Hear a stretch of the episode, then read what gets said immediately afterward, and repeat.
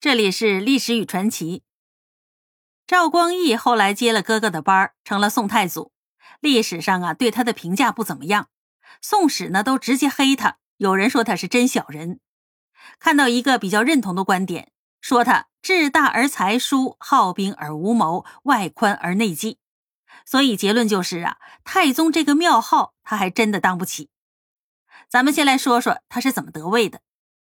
有传说他弑兄篡位，还绘声绘色地描写出了烛影斧声，但是此说呀不见于任何的正史，只能是一个猜测。司马光所著的《素水记文》当中说，宋太祖驾崩已是四鼓时分，赵光义此时并不在寝殿。当时宋太祖死得太快了，连遗诏都没有来得及立，所以呢，宋太祖继位属于自说自话，相当于自立。那为什么他就这么好意思自立呢？一是有金贵之盟。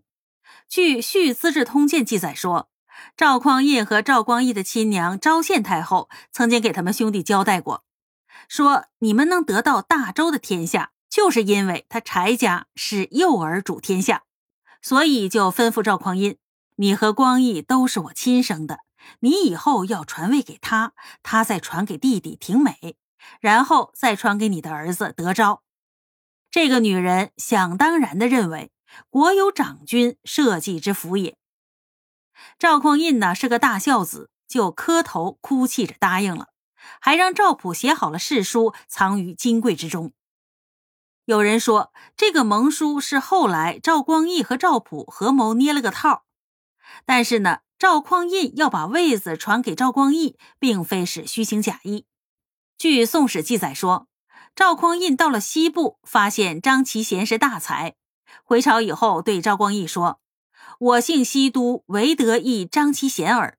我不欲绝之以官，翌日可俘汝为相也。”意思就是说，留着张其贤，将来给你当宰相。那么从这里来看，这个比较实在的老大，还真有把江山让给弟弟的意思。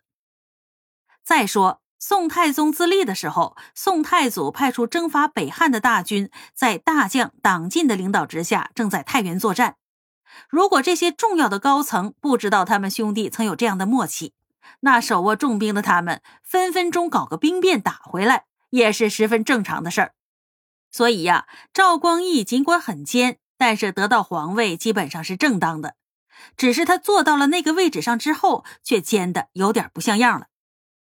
按昭献太后的说法，她死了之后，这位子是要传给赵廷美的，这就成了他极大的心病。有记载说，魏王赵廷美得知有金贵之盟一事，对赵光义甚为不满，于是就暗中谋划，阴谋篡夺皇位。赵光义发现之后，并没有杀他，而是把他降为福陵县公，迁往房州。后来赵廷美就忧愤成疾，吐血而终，年仅三十八岁。你说这赵廷美好好的坐在家里等着接班不好吗？为什么要急着谋反呢？所以说谋反呢，八成是设计出来的。如果是真的话，赵光义的大儿子赵元佐就不会因为叔父赵廷美冤死而发疯了。后来他索性又放了一把怒火，烧了宫院，可见其中真有不可告人的内情。顺利的拿下弟弟赵廷美之后，哥哥赵匡胤的两个儿子已经成年了。结果赵匡胤的次子赵德昭办错了一件事儿，就被逼着自杀了。而赵匡胤的四儿子，就是评书里经常拿来说事儿的八贤王赵德芳，在他叔叔继位的第六年，刚刚二十三岁的时候，就离奇的病逝了。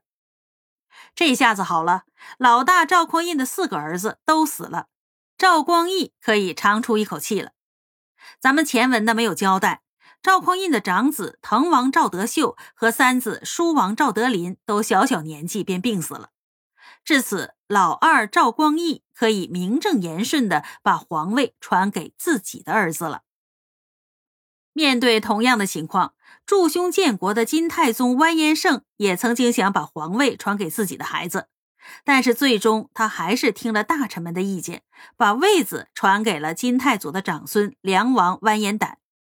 从这点上来说，同样是太宗，金太宗就比宋太宗强。